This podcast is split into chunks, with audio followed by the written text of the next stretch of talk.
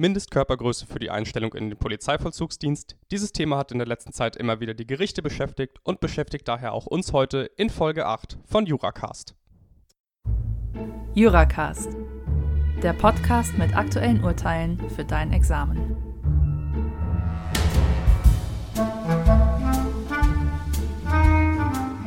Herzlich willkommen zur heutigen Ausgabe. Mein Name ist Lasse Quark und ich möchte euch heute diesen Fall aus dem öffentlichen Recht vorstellen.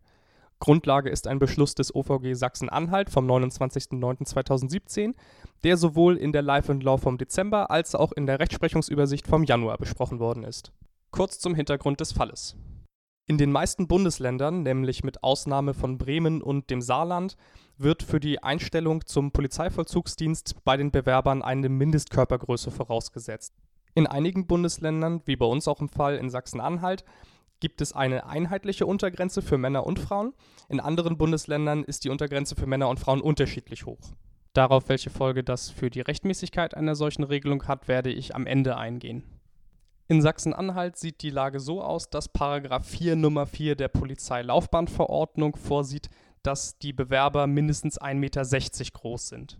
Aus diesem Grund wurde einer Bewerberin die Einstellung zur Ausbildung verwehrt, da sie nur 1,56 Meter groß war. Damit ein Fall draus wird, möchte sie sich mit dem entsprechenden Schreiben natürlich nicht zufrieden geben und begehrt einstweiligen Rechtsschutz, da sie noch zum nächsten möglichen Termin eingestellt werden möchte. Sie macht dabei geltend, dass sie in ihrem grundrechtsgleichen Recht aus Artikel 33.2 verletzt sei und argumentiert, bei einer Mindestkörpergröße handele es sich um ein sogenanntes eignungsfremdes Kriterium. Artikel 33.2 Grundgesetz besagt nämlich, dass sich der Zugang zu einem öffentlichen Amt nur nach der Eignung, Befähigung und fachlichen Leistung richten darf. Dadurch soll einerseits die Gleichbehandlung aller Bewerber gewährleistet werden und zum anderen natürlich auch eine Bestenauslese erfolgen, um die Funktionsfähigkeit und Effektivität der Staatsorganisation zu sichern.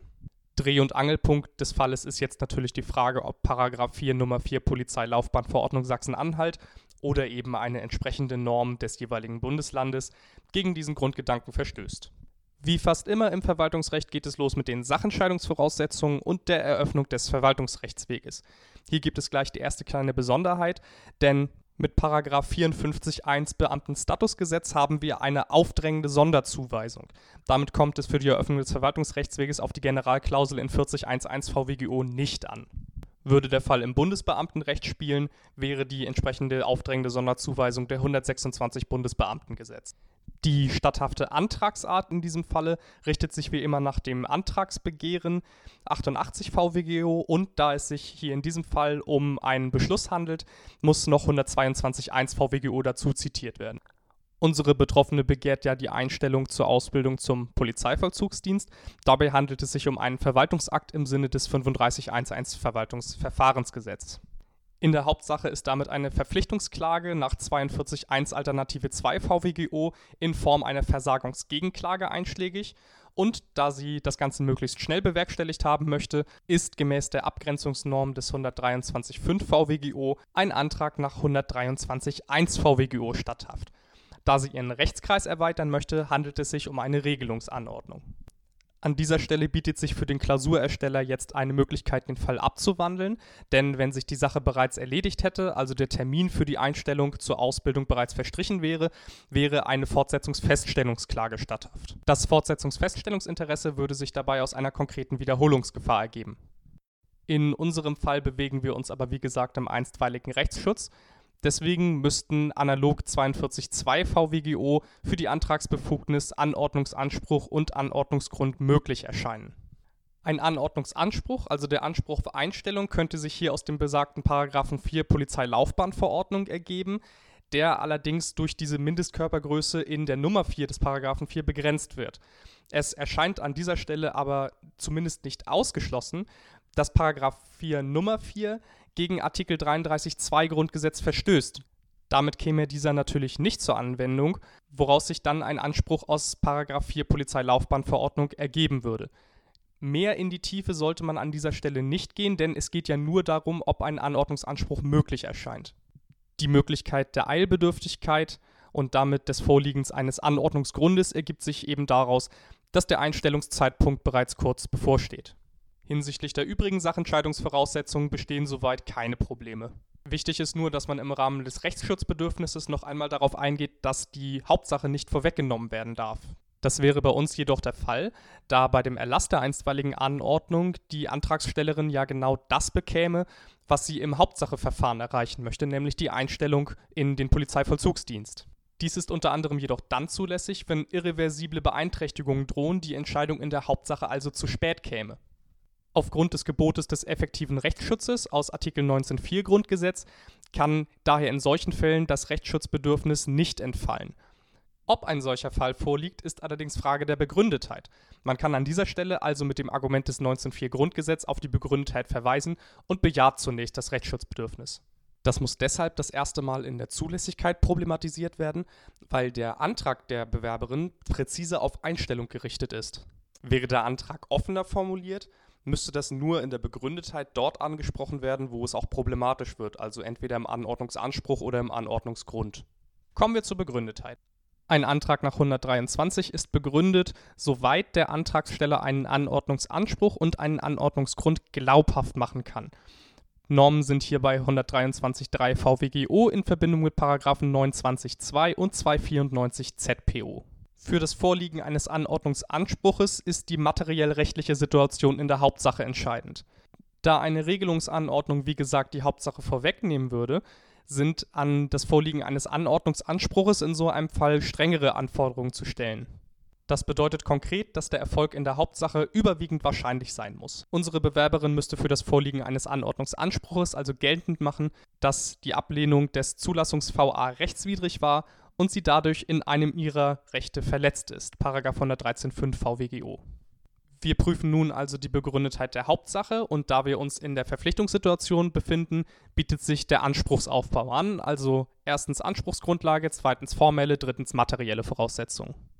Taugliche Anspruchsgrundlage ist hier der Paragraph 4 der Polizeilaufbahnverordnung, der seinerseits eine einfach gesetzliche Konkretisierung des Artikel 33.2 Grundgesetz darstellt. Hinsichtlich der formellen Voraussetzungen gibt es keine Probleme, insbesondere hatte die Bewerberin einen ordnungsgemäßen Antrag bei der zuständigen Fachhochschule der Polizei gestellt. Interessant wird es wie immer bei den materiellen Voraussetzungen. Die übrigen Anforderungen des Paragraphen 4 hatte die Bewerberin erfüllt, nur eben die Mindestkörpergröße nach der Nummer 4 nicht. Diese könnte nun aber verfassungswidrig sein. Wäre das der Fall, so würde der restliche Paragraph 4 bestehen bleiben, da er sinnvoll von der Nummer 4 abtrennbar ist. Das ist so ein bisschen wie beim Blue Pencil Test im Rahmen von AGB-Kontrollen.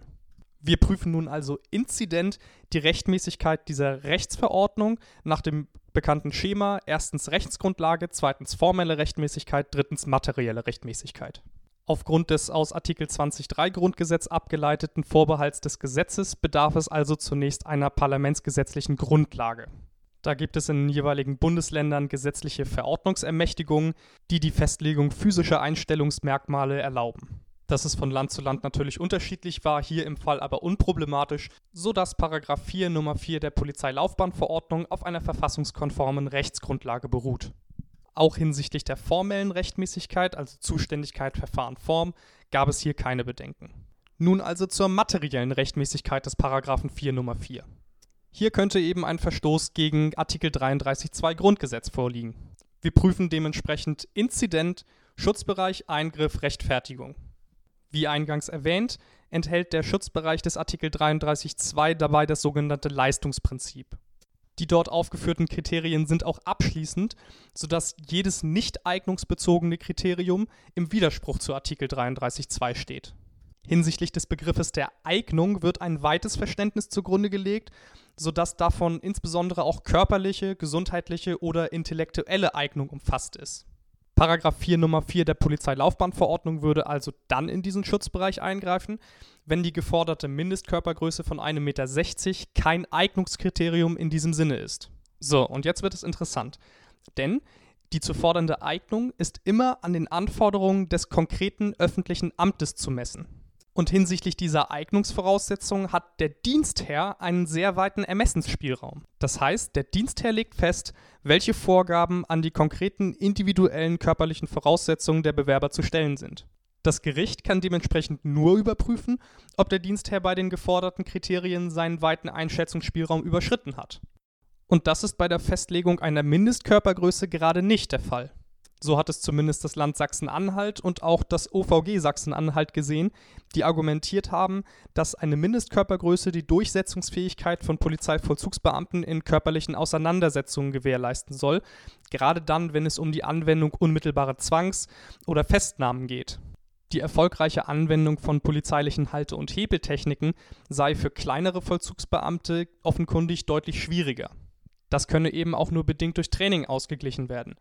Hinzu kommt, dass eine Mindestkörpergröße von 1,60 Meter, legt man jetzt die Durchschnittsgröße der deutschen Bundesbürger zugrunde, auch nicht unverhältnismäßig hoch ist.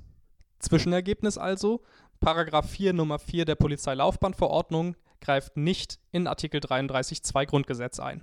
Kurz zur Erinnerung, wir befinden uns immer noch in der materiellen Rechtmäßigkeit der Rechtsverordnung.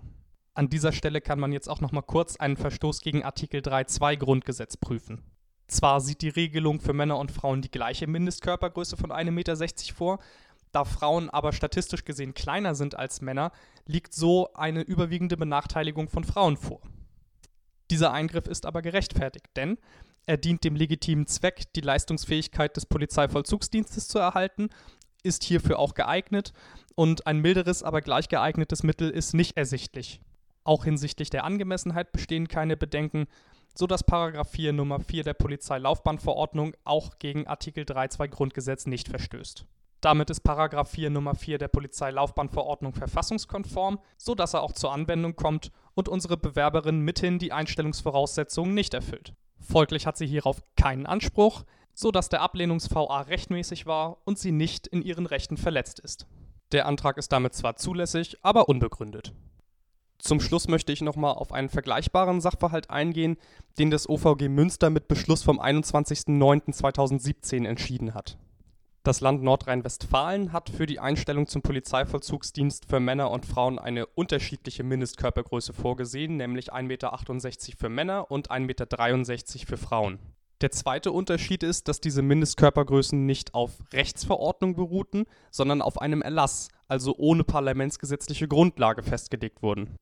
Die Festlegung verschiedener Mindestkörpergrößen für Männer und Frauen hat Nordrhein-Westfalen damit begründet, dass Männer statistisch gesehen ja auch größer seien als Frauen. Es handele sich damit um einen auf Artikel 3.2 Grundgesetz gestützten Vorteilsausgleich zur Vermeidung von Benachteiligung von Frauen gegenüber Männern.